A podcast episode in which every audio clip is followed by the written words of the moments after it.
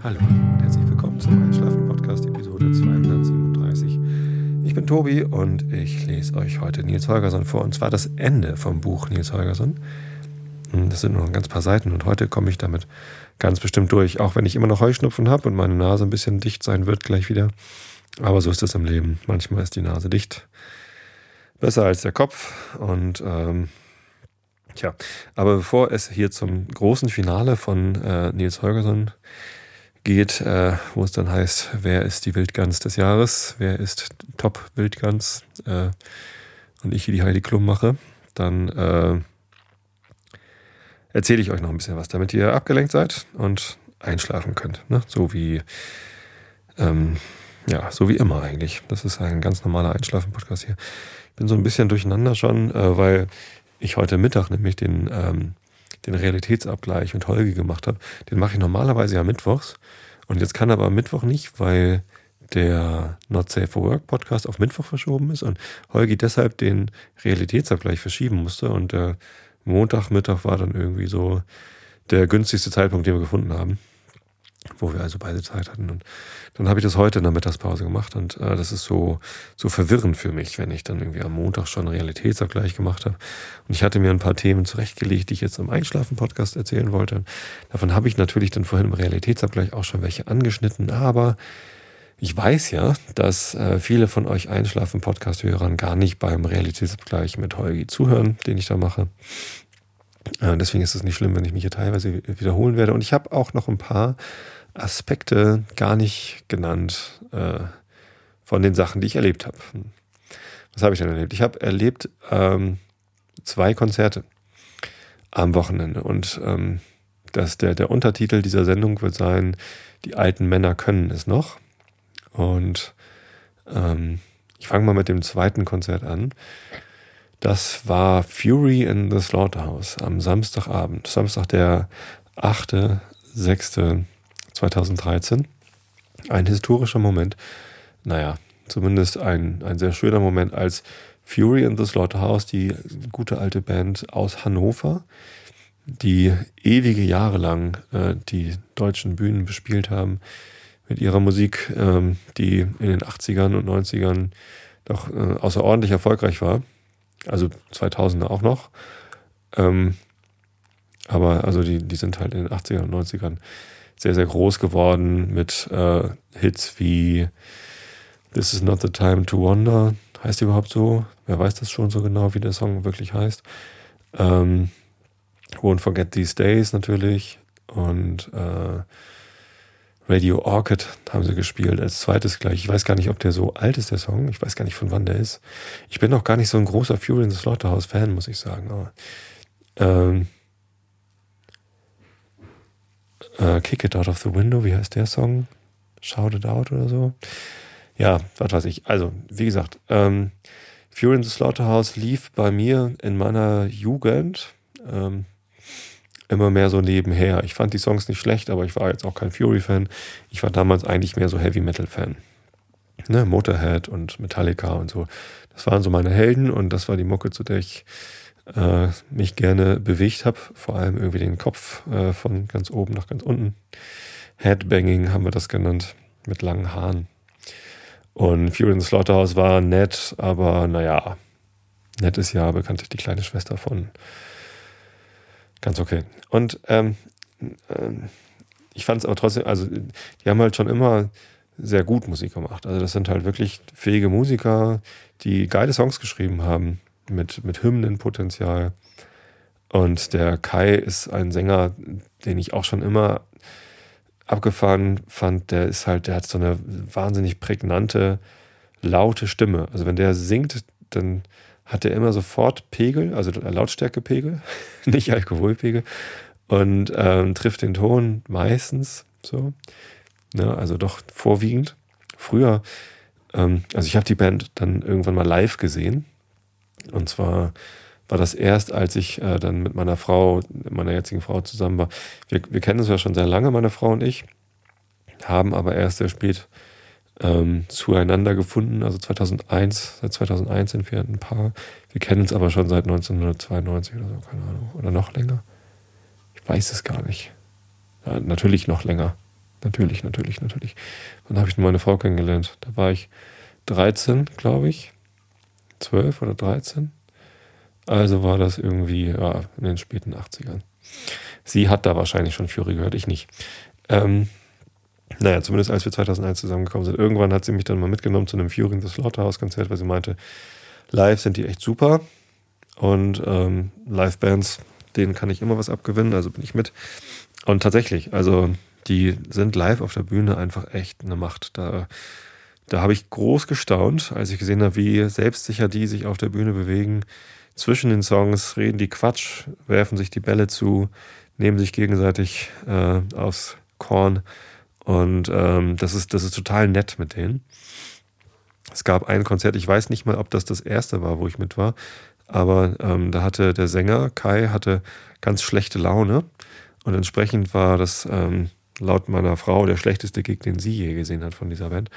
Ähm, ich fand es aber trotzdem gut, weil sie halt trotzdem sehr gut gespielt haben und, und sich auch irgendwie, ähm, die anderen haben sich halt irgendwie nett unterhalten. Das war so, man, man sieht der Band einfach an, dass die Jungs sich irgendwie seit 30 Jahren kennen und genau wissen, wenn die zusammen auf die Bühne gehen, dann passiert nichts Unerwartetes. Und wenn, dann machen sie sich einen Spaß draus. Also das, das ist eingespielt noch und nöcher. Ne? Und ähm, wahnsinnig professionell spielen die ihre Show runter und haben dann natürlich auch diese Fähigkeit, dann das gesamte Publikum zum Mitsingen zu bewegen. Und dann haben sie irgendwie eine Nummer, wo sie äh, in der zweiten Strophe dann die, die Arme hin und her wedeln lassen vom Publikum. Äh, das, so dass es eine große Wedelbewegung ergibt. Wedelbewegung. Und ähm, der Song wird dann am Ende immer schneller und äh, die Wedelbewegung entsprechend auch. Und das ist dann ganz lustig, das machen sie irgendwie auch schon seit 100 Jahren und das ist ganz lustig. Ja, sagte ich schon.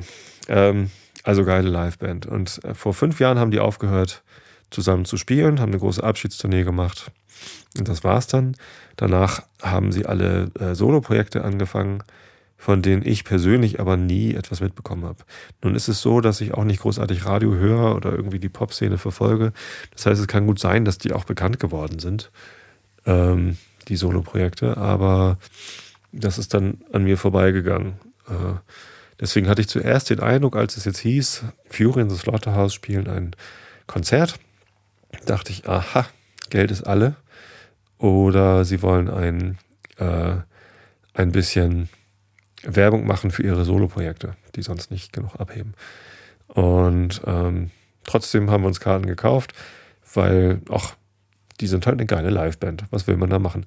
Das Konzert war in Hannover, in ihrer Heimatstadt, also war auch ziemlich sicher, dass das Ding ausverkauft ist und die Hütte randvoll ist mit, äh, mit, mit wirklichen äh, überzeugten Fans und nicht mit Leuten, die mal gucken wollen, wie denn das wohl ist. Ähm, Hütte ist gut, es war Open Air auf dem Expo Plaza. Ähm, da, wo ich übrigens auch schon mal die Counting Crows gesehen habe, mit der Band, also mit, äh, mit meiner Band, mit Horst Blank waren wir da und haben einen Bandausflug gemacht, um äh, Counting Crows zu gucken. Das war 2002 oder so, 2001, 2002, keine Ahnung. Ähm, Im Vorprogramm von Carlos Santana, von dem wir immer Carlos Montoya gesagt haben und uns gewundert haben, warum ein Rennfahrer ein äh, großes Konzert gibt und warum er dann Headliner ist und nicht Vorgruppe von den Counting Crows. Ja. Santana ist natürlich ein weltberühmter Gitarrist. Ich finde ihn maßlos überschätzt. Ich fand es auch ziemlich nervig, was er dann gemacht hat auf der Bühne. Ich, ich mag das nicht, was er tut. Und ähm, viel darum. Er hat sicherlich irgendwie einen sehr eigenen Stil, das ist schon mal toll. Aber besonders gut ist das halt einfach nicht, was er da macht. Und deswegen ähm, sind wir nach dem Vorprogramm, also nach den Counting Crows, die sehr, sehr gut gespielt haben, aber leider keine Zugabe gespielt haben, sind wir dann auch gegangen. Hm, dann gab es dann irgendwie die Bemerkung von der Security noch, dass wir halt nicht wieder reinkommen, wenn wir dann gegangen sind. Und das quittierten wir mit einem Ja, passt schon. Oder haben wir auch nicht vor. Weiß es nicht mehr so genau. Ähm, sind dann zum Auto und nach Hause gefahren und tatsächlich irgendwie auf der Autobahn fing es dann an zu regnen, wie aus Kübeln. Ähm, weil nämlich die Counting Crows als letzten Song Rain King gespielt haben. Also äh, Regenkönig. Ja, nicht so schwer zu übersetzen. Rain King ist ein geiler Song und den haben sie als letzten Song gespielt in ihrem Set und äh, da schob sich schon von hinten so eine Regenwolke ähm, gehen, äh, gehen Hannover, also gehen Laatzen, da wo halt die Expo-Gelände ist. Und ähm, tja, pünktlich zu Santana fing es dann auch an zu regnen und wir waren weg. Naja, äh, jetzt bei, bei Fury hat es äh, nicht geregnet. Es war herrlicher Sonnenschein. Ziemlich warm, so wenn man in der Sonne steht und, und sich brutzeln lässt. Aber so eigentlich die, die Luft war, also so richtig heiß war es halt auch nicht. Ne? Es waren so 22 Grad oder 23, vielleicht 24 Grad. Und ähm, es war herrlich. Also klar, man hat so ein bisschen Schatten gesucht dann. Wir saßen dann eine ganze Zeit lang hinter so einem Wellenbrecher, also um äh, für Sicherheit zu sorgen. Ähm, ich habe das vorhin schon im Realitätsabgleich erzählt. Mein Bruder war mit in Roskilde, als da bei einem Pearl Jam Konzert äh, Menschen zerquetscht worden sind, weil äh, die Fans halt zu sehr nach vorne gedrückt haben. Die, die ganz vorne standen, die haben halt dann keine Luft mehr bekommen. Das war sehr bitter äh, damals. Zum Glück war, ist meinem Bruder halt nichts passiert. Und um sowas zu vermeiden, ist bei Konzerten es eigentlich schon gang und gäbe, dass äh, halt nur ganz wenige Leute nach ganz vorne gelassen werden. Dann gibt es drumherum so einen Wellenbrecher, also ein, eine äh, Absperrung nochmal in größerem Abstand, wo sich der Druck dann besser verteilen kann. Und die Leute, die ganz vorne stehen, haben halt äh, so gut wie gar keinen Druck. Das ist sehr angenehm dann da vorne.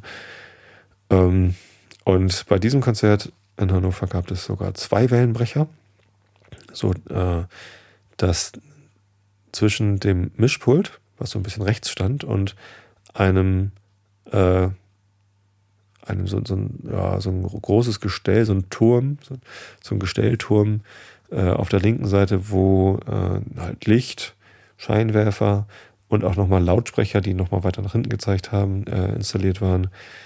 Zwischen diesen beiden Türmchen äh, war nochmal ein Wellenbrecher, sodass man halt nicht von, von ganz hinten bis auf den ersten Wellenbrecher schieben konnte. Und hinter diesen zweiten Wellenbrecher, äh, da haben wir uns erst mal hingesetzt, bevor das Konzert losgegangen ist. Ähm, es hat um 16 Uhr äh, die Pforten geöffnet und wir waren tatsächlich dann auch gleich da. Hatten uns um halb vier da schon verabredet mit einem Freund von uns, der auch da war. Und ähm, hatten dann halt da die Möglichkeit, uns Plätze auszusuchen. Und wir dachten, naja, gut, hier zweiter Wellenbrecher ist doch super. Da kann man erstmal noch ein bisschen im Schatten sitzen von diesem, von dieser Metallabsperrung und hinterher dann bei den Konzerten, also beim, bei, bei den Gigs, äh, bei den Bands, konnten wir dann auch sehr gut gucken. Ich kann sowieso immer gut gucken, aber äh, meine Frau ist nicht ganz so groß wie ich ja, gab natürlich dann auch wieder Kommentare von hinten. Äh, warum muss denn so ein großer Mensch ganz vorne stehen? Ja, ich bin halt 1,97, aber irgendwie sehe ich es immer nicht ein, warum ich nur wegen meiner Körpergröße bei jedem Konzert ganz, ganz hinten stehen muss. Vor allem bei einem Open-Air-Konzert, wo 25.000 Menschen sind. Äh, wenn, wenn ich da niemandem äh, die Pein verursachen möchte, hinter mir zu stehen, äh, dann muss ich halt ganz hinten stehen. Und das ist, äh, dann brauche ich nicht auf Konzerte zu gehen, das ist mir zu weit weg. Ähm, also ertrage ich dann eher diese blöden Kommentare. Kannst du dich nicht ein bisschen kleiner machen? Nee, kann ich eben nicht, dann kriege ich Rückenschmerzen, wenn ich mich jetzt gebückt hinstelle. Kannst du nicht weiter nach hinten gehen? Ja, dann sagt aber der, der hinter dir steht, das Gleiche, äh, dass ich nicht weiter nach hinten gehen soll. Insofern müsste ich dann, wenn ich das machen würde, ja, weiter nach hinten gehen, dann müsste ich halt bis ganz hinten durchgehen. Habe ich keinen Bock drauf, also äh, ertrage ich dann die blöden Sprüche. Zumal vor mir ja genügend Platz war. Ich war hinter dem zweiten Wellenbrecher. Das heißt, man hätte vor, ähm, ähm, vor dem zweiten Wellenbrecher, wo man auch ohne Beschränkung hingehen konnte, also einfach seitlich an dem Wellenbrecher vorbei, kam man einfach nach vorne. Da war reichlich Platz. Und jeder, der hinter mir nichts sehen konnte, hätte entweder ein Stück nach links, rechts, weiter hinten oder einfach nach vorne gehen können. Da, war halt wirklich viel Platz. Naja, trotzdem muss ich mir immer solche Sprüche anhören. Mi, mi, mi, mi. Jammer, jammer. Aber naja, wie auch immer. Ja, ähm, die große Überraschung war, dass es Vorgruppen gab. Das äh, wusste ich gar nicht. Auf der Karte stand zwar Special Guests drauf, aber ich hatte das gar nicht gesehen. Ich hatte auch noch nichts davon gehört, wer denn da spielt. Und dann sind wir zum ähm, Merchandising-Stand gegangen, als wir äh, ankamen. Und haben dann da schon so ein paar Sachen gesehen äh, von Schumann, das ist allerdings nur die, das Solo-Projekt von dem Fury Trommler. Und ähm, der ähm, ähm, ähm, ähm, ähm der hat halt kein, äh, mit, mit seinem Solo-Projekt dann nicht gespielt. Jetzt habe ich eben gerade in den Chat geguckt, deswegen war ich, war ich irritiert. Und der Big Macintosh hat zu Recht gesagt, äh, dass er dachte, ich mag das echte Fans- und Modefans-Bild nicht. Jetzt habe ich eben sowas ähnliches gesagt. Ich glaube, ähm, über, überzeugte Fans habe ich eben gesagt, ne? Naja. Ähm, ja, also was ich meinte, sind irgendwie halt ähm, Fans, die wissen, was sie erwartet und niemand, der so zufällig vorbeikommt. Ne? Die halt ganz bewusst sagen, ja, geil, Fury, ähm, die muss ich unbedingt nochmal sehen und dann, dann gehen sie halt hin. Es gab durchaus, glaube ich, auch Leute, die Fury noch nicht gesehen hatten, nicht unbedingt vielleicht, ähm, die dann aber mitgenommen worden sind von Leuten, die halt überzeugt waren. Ja, ich weiß, ich soll nicht in den Chat gucken, äh, während ich hereinhöre. Ist auch schon wieder aus. Wollte nur gucken, ob alles in Ordnung ist. Ähm, ja, genau. Also es gab aber trotzdem Vorgruppen. Und zwar, äh, und darüber habe ich mich sehr gefreut, Revolverheld. Nun kann man ja von denen halten, was man will. Die haben irgendwie einen so einen Song, äh, der kommerziell sehr erfolgreich ist. Deswegen könnte man sagen, ja, das ist ein One-Hit-Wonder. Äh, die, die können halt nur den einen Song und alles andere ist langweilig von denen. Ist aber nicht der Fall. Also die, den, den Song haben sie als letztes gespielt. Ich sage auch mal hier bewusst nicht, äh, wie der heißt, sonst habt ihr gleich alle einen Ohrwurm und könnt nicht einschlafen. Ähm, die haben richtig tolle Songs, ähm, geile Hits äh, am laufenden Meter sozusagen.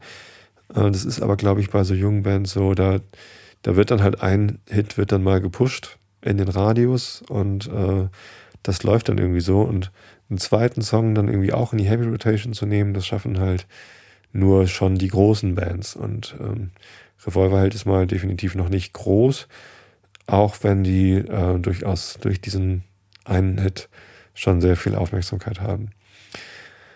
Ja, sie sind aber eine sehr, sehr geile Liveband und ähm, haben Spaß auf der Bühne gehabt, haben sich gefreut zu spielen. Ich meine, natürlich vor 25.000 entspannten Fans, weil die Sonne hat geschienen, es gab genügend Getränke, es hat zwar manchmal ein bisschen lang gedauert, was sich was zu holen, aber ähm, das, das war halt ein toller Tag. Ne? Und alle haben sich auf Fury gefreut. Und äh, bei Revolverheld wurde halt auch groß gefeiert. Also das war, das war richtig Stimmung und ähm, die haben super gespielt, haben Späßchen gemacht, haben erzählt, wie sie jetzt irgendwie ein Jahr lang in dunklen Kabuffs, äh, die streng gerochen haben, ihre neuen Songs geschrieben haben und geübt haben und im Studio waren und so. Kommt ja auch demnächst ein neues Album und ja, natürlich ähm, werden Bands nicht danach ausgesucht, wen mag die Hauptgruppe oder so, sondern ähm, da wird natürlich auch geguckt, was lässt sich gut äh, verkaufen oder wer braucht Publicity für die neue Platte oder so. Insofern, ja, aber macht nichts. Revolverheld war toll. Erste Vorgruppe war Tusk, T-U-S-Q geschrieben. Eine Band aus Hamburg und Berlin die in Norwegen, und nee, in Finnland oder so, gerade ihr neues Album aufgenommen haben. Kannte ich vorher nicht, äh, kenne ich jetzt hinterher auch nicht. Also hat mir nicht so viel gesagt, war irgendwie relativ langweilig. Haben als ersten Song eingespielt, wo das Schlagzeug ganz komisch rumgehübbelt hat. Das hat auch gleich irgendwie nicht funktioniert und äh, hat mich nicht gerockt. Also war hm, mäßig. So. Nicht schlecht, aber auch nicht toll und kaufe ich mir jetzt keine Platte von. Ähm, nach Revolverheld kam noch eine äh, musikalische Darbietung vor den äh, Furies und zwar Kete. Und ähm, jetzt irgendwie so langsam dämmert es mir, dass ich den Namen vorher auch schon mal gehört hatte. Äh, das ist eine, sie nennt sich Singer-Songwriterin oder zumindest Frankie von, von FFN, äh, der Morning Man von FFN, der äh, hat sie irgendwie als Singer-Songwriterin angekündigt. Allerdings war das keine Singer-Songwriter-Musik, was sie da gemacht hat, sondern das war irgendwie so äh, eine Mischung aus lautem Power-Pop und äh, irgendwie Jazz oder so. Keine Ahnung. Die Musiker waren, waren recht fähig, aber sie als Sängerin fand ich eher anstrengend. Also die gibt halt Vollgas und hat eine überzeugende Power so an, an den Start gelegt, aber oh, das war, nee, nicht meins. Und leider war es auch für den Rest des Publikums nichts. Also ich habe dann irgendwann mich wieder hingesetzt äh, hinter meine Absperrung da, weil es mir halt dann noch wieder zu heiß war, um in der Sonne gebraten zu werden, um Käthe zuzugucken, äh, wie sie da rumtanzt. Sie hat eine sehr expressionistische äh, Bühnenperformance hingelegt. Also sie, sie tanzt sehr enthusiastisch. Ähm, kann man mal machen. Ähm, ich ich tanze auch gern, wenn ich auf der Bühne bin. Kann man, kann man durchaus machen. Ähm, und ähm, habe dann so die, die anderen Leute angeguckt, die, die halt dann hinter mir standen. Und die waren auch alle nicht so sehr begeistert. In dem Moment kam übrigens dann auch der Kommentar mit, ah, guck mal, jetzt können wir auf einmal was sehen. Können Sie nicht sitzen bleiben? Sehr lustig. Naja, ähm, es gab dann noch irgendwie Pfiffe irgendwann, das fand ich dann nicht so schön. Und als sie dann gesagt hat, irgendwie mit ihrer röhrigen, äh, lauten Stimme, ah, Hannover, bald bin ich wieder da, am 31.08. bin ich im Kapitol. Da hat sich auf einmal irgendwie ein, eine ganze Truppe von Leuten irgendwie kurz hinter mir zusammengetan und alle, wir nicht, gerufen. Und äh, das war so spontan und das waren so viele, dass ich, ja, ich dachte, oh Gott, die arme Frau. Also, ja, es war nicht toll, was sie da gemacht hat. Also, es, es passte auch nicht. Also, sie hätte das vielleicht vor Revolverheld machen können, ne? Weil Revolverheld war irgendwie echt super. Alle, alle fanden es klasse, beziehungsweise also sehr, sehr viele fanden es klasse. Hat den, den Raum da echt gerockt, den, den Platz, die Plaza, Expo Plaza. Und danach äh, ist Käthe so ein bisschen abgefallen. Also das war es einfach nicht. Das war nicht so der, der Brüller. Und äh, dann aber irgendwie so eine, so eine Klatsche zu kriegen vom Publikum, äh, das hat eigentlich keiner verdient. Das, das ist traurig. Auch wenn sie natürlich irgendwie da ist, weil sie ihr Album promoten musste oder so. Sie kann sich das ja gar nicht aussuchen, nehme ich mal an. Aber ähm, ja, das Line-up war eher ungünstig und dann gab es halt Unmut im Publikum und das ist immer so ein bisschen unangenehm, wenn man, wenn man das so merkt. Naja, hoffentlich hat sie es nicht gemerkt. Oder vielleicht, vielleicht wäre es auch gar nicht so schlecht, wenn, wenn, wenn das mal irgendwer gemerkt hätte, da, dass das eine eher ungünstige Aufstellung war. Na gut, aber haben sich dann eh alle auf äh, Fury gefreut. Es gab dann aber noch in der Umbaupause, als dann die Amps und das Schlagzeug von Käthe weggeschoben worden ist, gab es, äh, gab es was? Äh, ein, äh, ein Comedian, und zwar Thorsten Sträter aus Dortmund. Der war, das war so, der, der hat so ganz auf einen entspannt gemacht und hat immer ganz lange Pausen gemacht zwischen seinen Sätzen. Er hat so eine ganz tiefe, sonorige Stimme. So, äh, als wäre er jahrelang in Stadien gewesen und hätte da gebrüllt und dann eine ganz tiefe Stimme. Meinte aber, er versteht gar nichts von Fußball. Keine Ahnung, ob das Ironie war. Äh, keine Ahnung. Also ich, ich kannte den vorher auch nicht. Er hat dann irgendwann einen Text vorgelesen, wo es irgendwie darum ging, warum, dass er sich wundert, dass seine Frauen ihn immer verlassen, obwohl er ja eigentlich nichts von Frauen versteht. Und äh, so richtig toll war es alles nicht, aber naja, es hat ein paar ganz nette Momente, hatte es.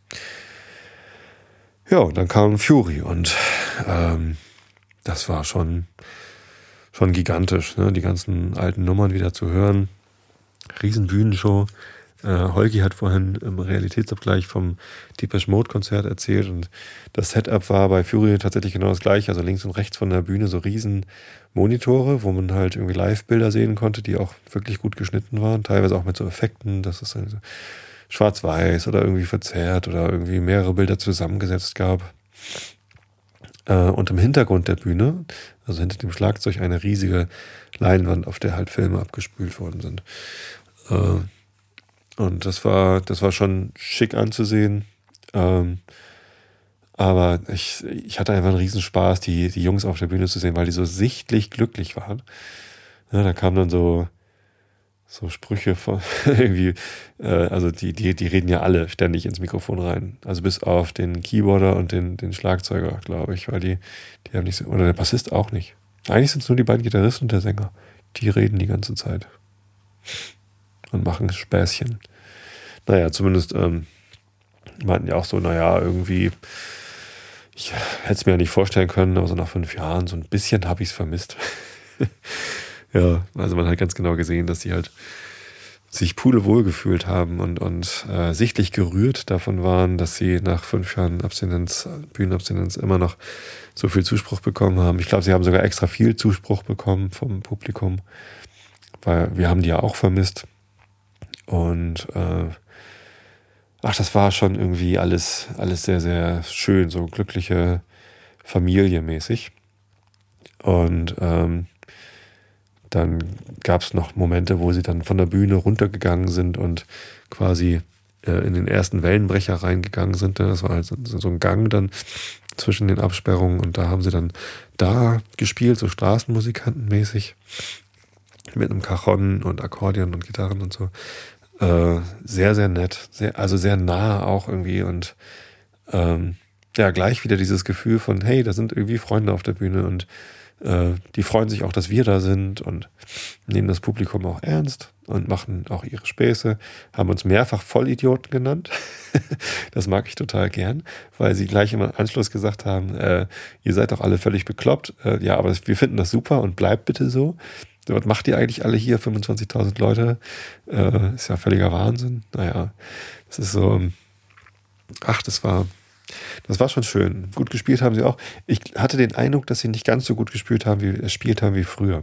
Es kam irgendwie zwischendurch die Information, dass sie die letzten drei Wochen sich halt zum Proben getroffen haben und natürlich haben sie auch gut gespielt, äh, ganz klar. Und vor allem, dass solche Abläufe äh, wie jetzt nehmen wir ein bisschen Dynamik raus und dann fahren wir wieder hoch und dann ist auf einmal hier wieder Stadionrock und dann singt das Publikum und so.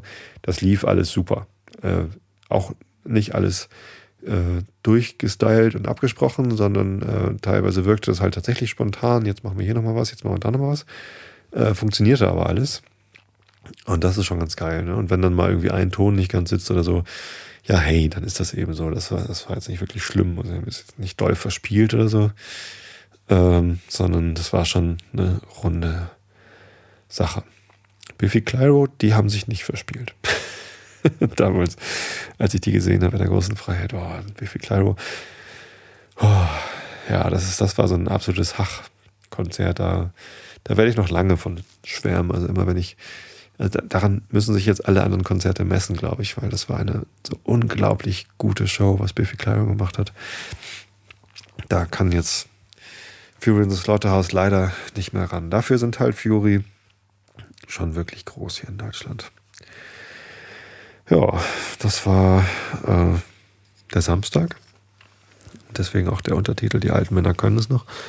Freitag galt das auch. Freitag habe ich nämlich mit meiner Band Horst Blank ein Konzert gespielt im Rahmen des Musikfestivals 48 Stunden Wilhelmsburg. Haben wir letztes Jahr schon mitgemacht. Das ist ein sehr schönes Festival, wo auf der ganzen Elbinsel Wilhelmsburg, das ja ein Stadtteil von Hamburg ist, beziehungsweise ein, eine, eine Menge von Stadtteilen. Wilhelmsburg ist halt die ganze Elbinsel mit mehreren Stadtteilen drauf, Veddel und Georgswerda und Kirchdorf und so äh, und eben auch Wilhelmsburg.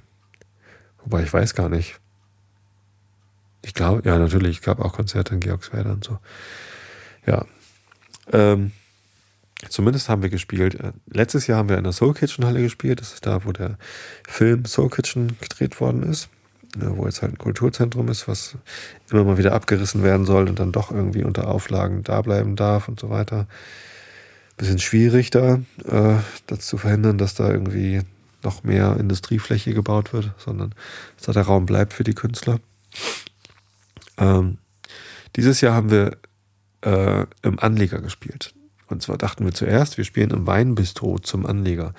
Das haben sie gerade alles neu gemacht und das ist ganz, ganz nett, so ein kleines Lokal halt sehr edel, oder sehr ja, rustikal edel so. Ähm, man fühlt sich da wohl. Es gibt eine tolle Weinkarte und leckeres Essen. Ein eigenes Bier, das sie von einer Privatbrauerei brauen lassen. Ja, äh, und alles äh, schick irgendwie.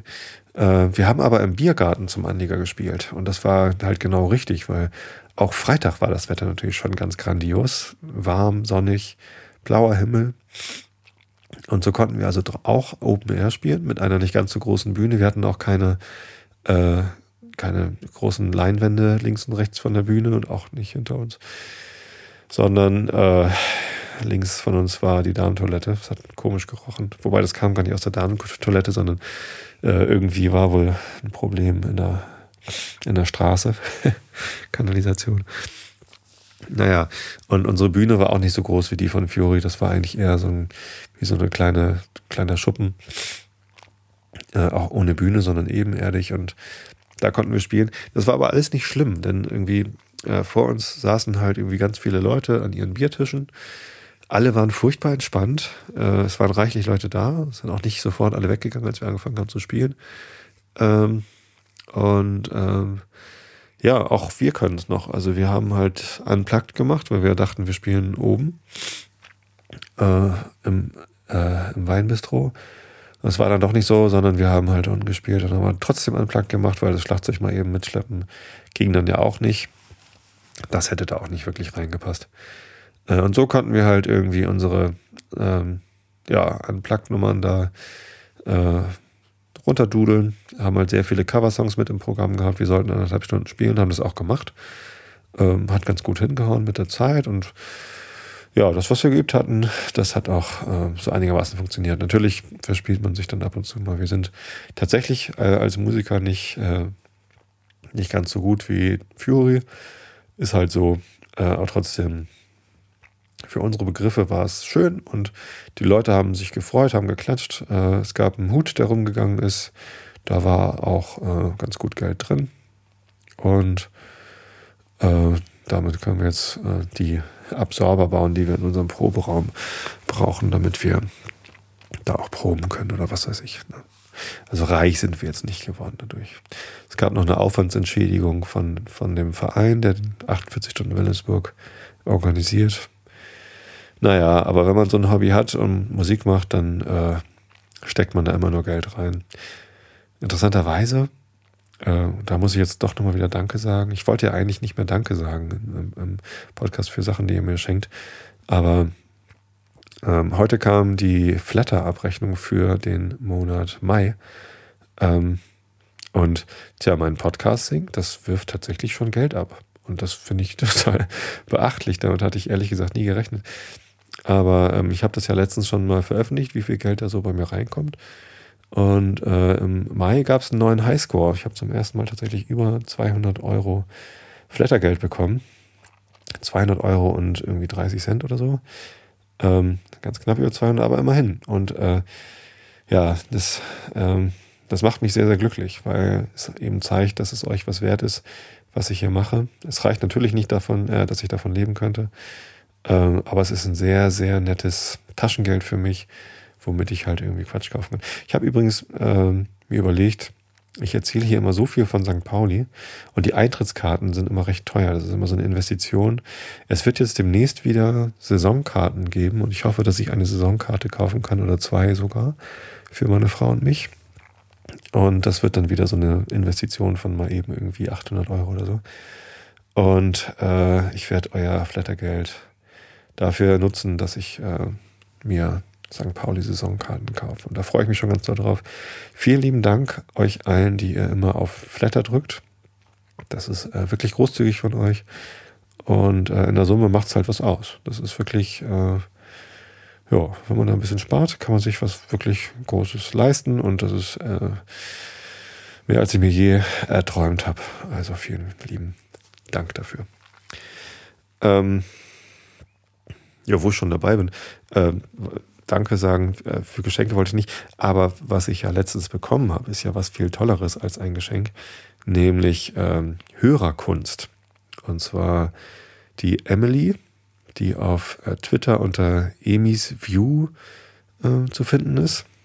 Von ihr habe ich letztens einen Tweet retweetet. Die, äh, die malt mir immer hübsche Bilder jetzt auf einmal und äh, hat schon mehrfach jetzt irgendwie ähm, was getwittert Bilder getwittert, äh, wo irgendwie äh, ein, ein Mädchen, wahrscheinlich sie selbst, sich an einen riesigen iPod kuschelt, wo gerade Einschlafen-Podcast drauf läuft. Und ein anderes Bild, äh, wo sie im Bett liegt und eine kleine Puppe von, von einem Jungen äh, in der Hand hält, der ein Einschlafen-Podcast-T-Shirt anhat. Ich weiß nicht, ob ich das sein soll, wahrscheinlich eher nicht, weil der hatte noch richtig viele Haare auf dem Kopf. und war irgendwie sehr klein und hat auch keine Hände gehabt. Ich möchte das nicht gewesen sein. Äh, und naja, es sind total nette Bilder und ich freue mich total, äh, dass da jemand seine Kreativität irgendwie in den Einschlafen-Podcast äh, fließen lässt. Emily ist anscheinend großer Fan und bedankt sich auch auf Twitter immer für die Episoden. Und ja, ich kann mich nur für die Bilder bedanken. Das ist toll. Ähm, ich retweete da, was da auch immer reinkommt, damit ihr das auch sehen könnt. Oder vielleicht folgt ihr einfach Emily. Äh, das finde ich total lieb, dass sie da Bilder malt. Heute kam auf Twitter noch die Frage, ob es das Schaf vom Einschlafen-Podcast schon als Kuscheltier gibt. Gibt es natürlich noch nicht. Äh, es gibt den äh, Fanshop. Den, bei Spreadshot habe ich mit dem Bild, was mir der Daniel, Gott, jetzt habe ich den Namen vergessen. Philipp. Nee. Oh fuck, das ist jetzt ja peinlich. Wie heißt der noch? Ja, steht im Impressum lange nicht mit ihm äh, geschnackt. Zumindest der, der Grafiker, der mir das Logo geschenkt hat.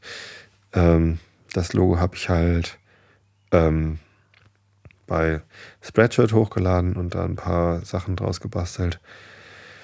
Und ähm, dann habe ich da, Dennis heißt er, oder? Gott, ey. Hier, Chat, guck mal eben nach. Das ist mir echt peinlich jetzt gerade. Zu lange keinen Kontakt mehr mit ihm gehabt. Ähm, ähm, da da gibt es halt T-Shirts und da gibt es äh, Kuscheldecken mit Einschlafen-Podcast-Logo und alles Mögliche, also Aufkleber und so. Ähm, aber das, das Schaf selbst als Kuscheltier gibt es nicht. Aber jetzt ist mir im Nachhinein eingefallen, ich habe letztens mal was gehört von einem äh, Online-Service, wo man ähm, Designs hinschicken kann und dann basteln die einem ein Kuscheltier nach dieser Vorlage. Also da kann man sich halt Kuscheltiere also selbst designte Kuscheltiere kann man sich da anfertigen lassen. Und wenn ich das mal rausfinde, wo das war, oder wenn ich das irgendwo mal sehe, dann ähm, werde ich ähm, vielleicht mal mir einen Einschlafen-Podcast scharf zum Kuscheln machen und euch dann erzählen, wie das so ist. Und dann könnt ihr das vielleicht auch machen, wenn ihr so eins haben wollt. Aber naja, so viel wird in dem, in dem Shop übrigens nicht eingekauft. Die T-Shirts äh, liegen leider alle unverkauft im Schrank. Das ist eine Textzeile aus einem Horst Blank-Song. Ah ja, äh, aus dem Song äh, Horst Blank übrigens. Der Song heißt Horst Blank und eine Zeile ist, und unsere T-Shirts liegen leider alle unverkauft im Schrank. Und das ist die Wahrheit. Wir haben mal Horst Blank T-Shirts gemacht, äh, die zugegebenermaßen nicht besonders hübsch sind, aber selbst für 5 Euro wollte sie keiner haben. die sind so hellbraun und mit dunkelbraun ist da in äh, in russisch Brotschrift. Also wir haben tatsächlich äh, russisch Brotbuchstaben genommen und aus diesen Dingern äh, Horst Blank halt hingelegt und das dann fotografiert und äh, das dann aufs T-Shirt gedruckt. Und ähm, das haben wir dann leider nicht verkaufen können. Na, wie auch immer. Ähm, also, das Konzert am Samstag war super die alten Jungs können es noch. Und das Konzert am Freitag hat uns auch einen Riesenspaß gemacht und vielen im Publikum auch. Wir alten Männer können immerhin den Abend nicht kaputt machen. hat funktioniert. Und bei beiden Konzerten, Samstag und Freitag, gab es überraschende Vorgruppen. Also ich wusste ja am Samstag nicht, dass Revolverheld spielen. Das war ganz großartig. Schöne Überraschung. Und bei uns gab es auch Vorgruppen. Zwei sogar. Äh, das waren zwar nicht wirklich unsere Vorgruppen, aber ähm, auch am Anleger, nur halt im, im Seitenteil, war noch ein Firmenfest. Da waren irgendwelche Architekten, die sich da die Hucke vollgesoffen haben, so sommerfestmäßig. Ähm, und da hat eine kleine Jazzkapelle gespielt. Das war dann so musikalische Untermalung vorher, also während wir noch dann gegessen haben. Und äh, dann äh, kam auf einmal noch, bevor wir gespielt haben, ein, eine kleine Barkasse angefahren. Also das heißt zum Anleger, weil da eben ein Anleger ist von der Doofen Elbe. Also der, der Fluss heißt Dove Elbe, Taube Elbe sozusagen. Ähm, und da kam eine Barkasse und auf der Barkasse hat eine Band gespielt. Und das war nicht schlecht. Und zwar äh, kann man die sogar im Fernsehen sehen. Äh, der NDR hat am Samstag einen kleinen Bericht gebracht, kann ich auch nochmal verlinken.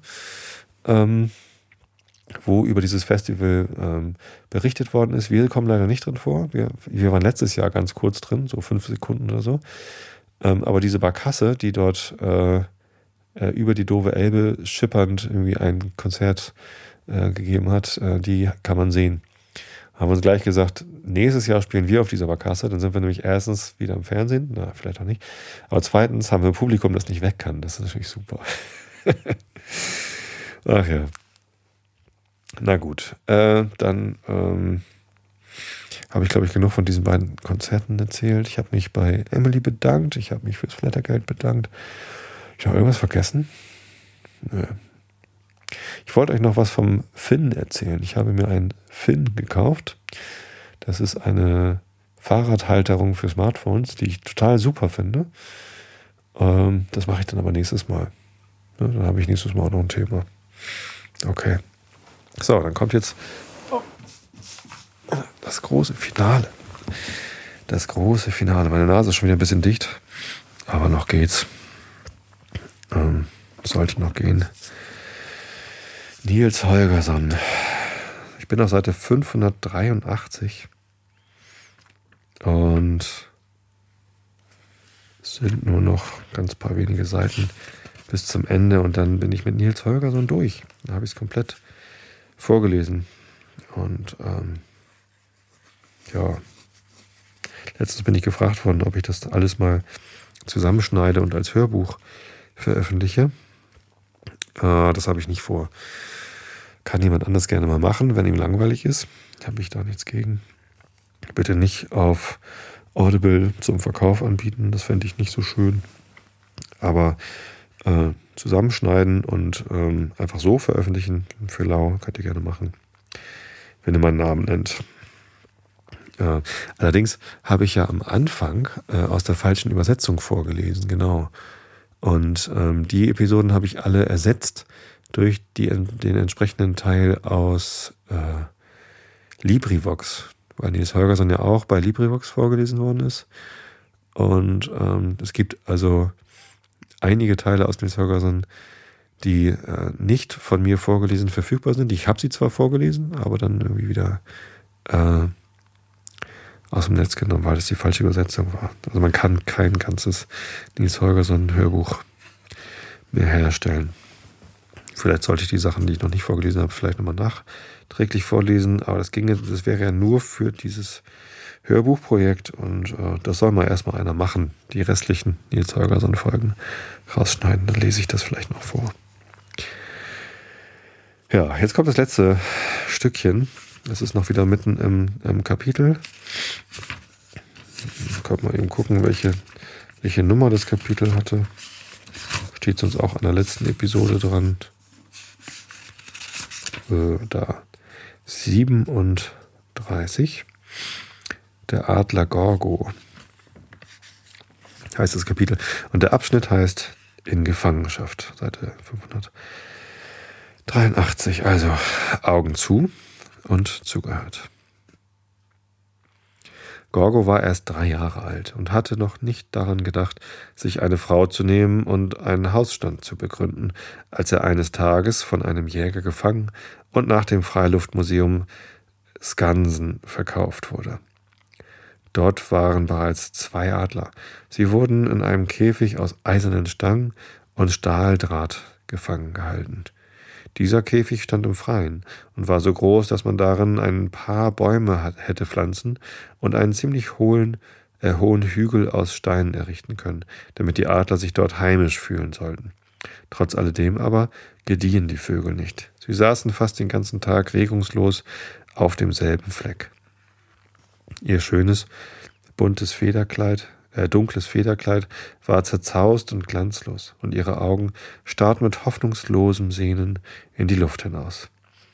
In der ersten Woche, nachdem Gorgo in die Gefangenschaft geraten war, fühlte er sich noch kräftig und lebendig, aber allmählich befiel ihn eine dumpfe Schlaffheit. Er blieb still und auf demselben Fleck sitzen wie die anderen Adler, starrte in die Luft hinaus, ohne etwas zu sehen, und wusste nichts davon, dass die Tage vergingen. Eines Morgens, als Gorgo wie gewöhnlich in seinem Halbschlaf dasaß, hörte er, dass ihn jemand außerhalb des Käfigs anrief. Er war so stumpfsinnig, dass er sich kaum entschließen konnte, die Augen dahin zu wenden, woher der Laut kam. Wer ruft mich? fragte er. Aber Gorgo, kennst du mich denn nicht mehr? Ich bin es ja, Däumling, der mit den Wildgänsen flog. Ist Akka auch gefangen? fragte Gorgo in einem Ton, als strenge er sich an, nach einem langen Schlaf seine Gedanken zu sammeln. Nein, Akka und der weiße Gänserich und die ganze Schar fliegen jetzt wahrscheinlich wohlbehalten oben in Lappland herum, antwortete der Junge. Nur ich bin hier gefangen. Während der Junge sprach, sah er, dass Gorgo den Blick von ihm abwandte und in die Luft hinausstarrte, so wie vorher. Königsadler, rief der Junge, ich habe nicht vergessen, dass du mich einmal zu den Wildgänsen zurückgetragen und dass du das Leben des weißen Gänserichs geschont hast. Sage mir doch, ob ich dir nicht auf irgendeine Weise helfen kann. Gorgo erhob kaum den Kopf. Störe mich nicht, Däumling, sagte er. Ich sitze hier und träume, dass ich frei oben in der Luft umherschwebe. Ich mache mir nichts daraus, zu erwachen. Du solltest dich ein wenig bewegen und acht geben, was um dich her vorgeht, ermahnte der Junge, sonst fürchte ich, wirst du bald ebenso elendig aussehen wie die anderen Adler. Ich wollte, ich wäre schon so wie die. Sie gehen so völlig in ihren Träumen auf, dass sie nichts mehr stören kann, sagte Gorgo. Als die Nacht anbrach und alle Adler schliefen, vernahm man ein leises Kratzen an den Stahldrahtnetz, das den Käfig überdachte. Die beiden alten, stumpfsinnigen Gefangenen ließen sich nicht durch das Geräusch stören. Gorgo aber erwachte. Wer ist da? Wer ist da oben auf dem Dach? fragte er. Ich bin es, Gorgo, Däumling, antwortete der Junge. Ich sitze hier und feile den Draht durch, damit du hinausfliegen kannst. Der Adler hob den Kopf und konnte in der hellen Nacht sehen, wie der Junge dasaß und an dem Netz feilte, das über den Käfig gespannt war. Ein Augenblick huschte ein Schimmer von Hoffnung über sein Gesicht. Gleich aber gewann die Hoffnungslosigkeit wieder die Überhand. Ich bin ein großer Vogel, Däumling, sagte er. Wie glaubst du nur, dass du so viele Maschen durchfeilen kannst, damit ich entweichen könnte? Es ist am besten, wenn du aufhörst und mich in Frieden lässt. Schlafe du nur weiter und kümmere dich nicht um mich, erwiderte der Junge. Ich werde weder heute Nacht noch morgen Nacht fertig, aber ich will trotzdem versuchen, dich zu befreien, denn hier gehst du ja ganz zugrunde. Gorgo schlief wieder ein, aber als er am nächsten Morgen erwachte, sah er gleich, dass eine Menge Maschen durchgefeilt waren. An dem Tage fühlte er sich gar nicht so schläfrig wie an den vorhergehenden Tagen. Er schlug mit den Flügeln und hüpfte auf den Ästen der Bäume umher, um die Steifheit aus den Gliedern zu vertreiben. Eines Morgens, in aller Frühe, gerade als das erste Morgenlicht am Himmel angezündet wurde, weckte Domni den Adler. Versuch es jetzt einmal, Gorgo, sagte er. Der Adler sah in die Höhe. Däumling hatte wirklich so viele Maschen durchgefeilt, dass ein großes Loch in dem Stahldrahtnetz entstanden war. Gorgo schlug mit den Flügeln und schwang sich empor. Ein paar Mal misslang der Versuch und er fiel in den Käfig zurück. Schließlich aber gelangte er glücklich ins Freie. In stolzem Flug stieg er hoch über die Wolken empor. Der kleine Däumling saß da und sah ihm mit wehmütiger Miene nach und wünschte, dass jemand käme und ihm die Freiheit schenkte. Nils Holgersen war jetzt ganz heimlich auf, äh, war jetzt ganz heimisch auf Skonsen. Er hatte Bekanntschaft mit allen Tieren gemacht, die da waren, und hatte viele Freunde unter ihnen. Und er musste ja einräumen, dass hier viel zu sehen und viel zu lernen war, so dass es ihm nicht schwer wurde, sich die Zeit zu vertreiben. Trotzdem wanderten seine Gedanken jeden Tag voll Sehnsucht hinaus zu dem Gänserich Martin und den anderen Reisegefährten. Wäre ich nur nicht durch mein Versprechen gebunden, dachte er, so würde ich schon einen Vogel finden, der mich zu den Wildgänsen trüge. Es mag vielleicht wunderlich erscheinen, dass Clement Larsson dem Jungen seine Freiheit nicht wiedergegeben hatte, aber man muss bedenken, wie verwirrt der kleine Spielmann war, als er Sconson verließ. An dem Morgen, an dem er abreiste, hatte er allerdings daran gedacht, dem Jungen sein Essen in einem blauen Napf hinzustellen. Unglücklicherweise konnte er aber keinen solchen finden. Dann kamen alle die Leute von Skansen, die Lappen, die Dalekalia, Dalekalia, die Zimmerleute und die Gärtner, um ihm Lebewohl zu sagen, und da hatte er keine Zeit mehr gehabt, einen blauen Napf zu beschaffen. Die Stunde zur Abreise kam heran, und schließlich wusste er keinen anderen Ausweg, als einen der Lappen zu bitten, ihm behilflich zu sein. Du musst nämlich wissen, sagte Clement, hier auf Skonsen wohnt eins von den Männlein, und dem pflege ich jeden Morgen Essen hinzustellen. Hier hast du ein paar Groschen. Willst du mir den Gefallen tun, einen blauen Napf dafür zu kaufen und ihn morgen früh mit etwas Grütze und Milch unter die Treppe der äh, Bollnäshütte zu stellen? Der Lappe machte ein erstauntes Gesicht, aber Clement hatte keine Zeit, ihm die Sache näher zu erklären, denn er musste noch nach dem Bahnhof. Der Lappe ging auch wirklich in die Stadt, um den Napf zu kaufen. Da er aber keinen blauen finden konnte, der ihm für den Zweck passend erschien, kaufte er einen weißen und daran stellte er gewissenhaft jeden Morgen Milch und Grütze hin. So kam es denn, dass Nils Holgersen nicht von seinem Versprechen entbunden wurde. Er wusste, dass Clement fort war, aber er selbst durfte nicht weggehen. In dieser Nacht sehnte er sich noch mehr als sonst nach der Freiheit, und das kam daher, dass jetzt allen Ernstes Sommer geworden war. Auf der Reise hatte er oft sehr unter Sturm und Regen gelitten, und in der ersten Zeit aufs Gronsen hatte er oft gedacht, es sei am Ende gar nicht so übel, dass die Reise unterbrochen war, denn er würde gewiss erfroren sein, falls er im Mai mit nach Lappland hinaufgekommen wäre.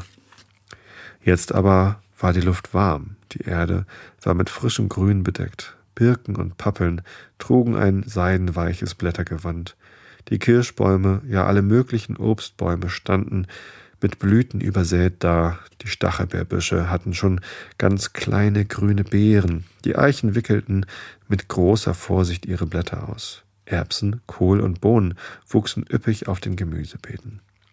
Jetzt ist es gewiss auch da oben in Lappland gut und warm, dachte der Junge. In einer so schönen Morgenstunde wie heute möchte ich wohl auf Gänserich Martins Rücken sitzen. Es muss herrlich sein, jetzt in der warmen, stillen Luft umherzureiten und auf die Erde hinabzusehen, die nun mit grünem Gras und bunten Blumen geschmückt daliegt. Er saß da, und dachte an dies alles, als der Adler plötzlich aus der Luft herunterstieß und sich neben ihnen auf das Dach des Käfigs niederließ. Ich wollte nur meine Flügel einmal versuchen, um zu sehen, ob sie auch noch taugten, sagte Gorgo. Du hast doch nicht geglaubt, dass ich dich hier in der Gefangenschaft zurücklassen wollte? Setz dich jetzt auf meinen Rücken, dann will ich dich zu deinen Reisegefährten zurückbringen. Nein, es ist unmöglich, sagte der Junge. Ich habe mein Wort gegeben, dass ich hier bleiben wolle, bis man mich freigibt. Was für Dummheiten sind das? entgegnete Gorgo. Erst hat man dich gegen deinen Willen hierher gebracht und dann hat man dich gezwungen, hier zu bleiben. Du kannst doch begreifen, dass man so ein Versprechen nicht zu halten braucht. Das muss ich aber doch tun, sagte der Junge. Hab Dank, dass du es so gut mit mir meinst, aber helfen kannst du mir nicht. Kann ich dir nicht helfen? erwiderte Gorgo. Das will ich dir bald beweisen. Und im selben Augenblick packte er Nils Holgersen mit seinen großen Fängen, schwang sich mit ihm zu den Wolken empor und verschwand in nördlicher Richtung.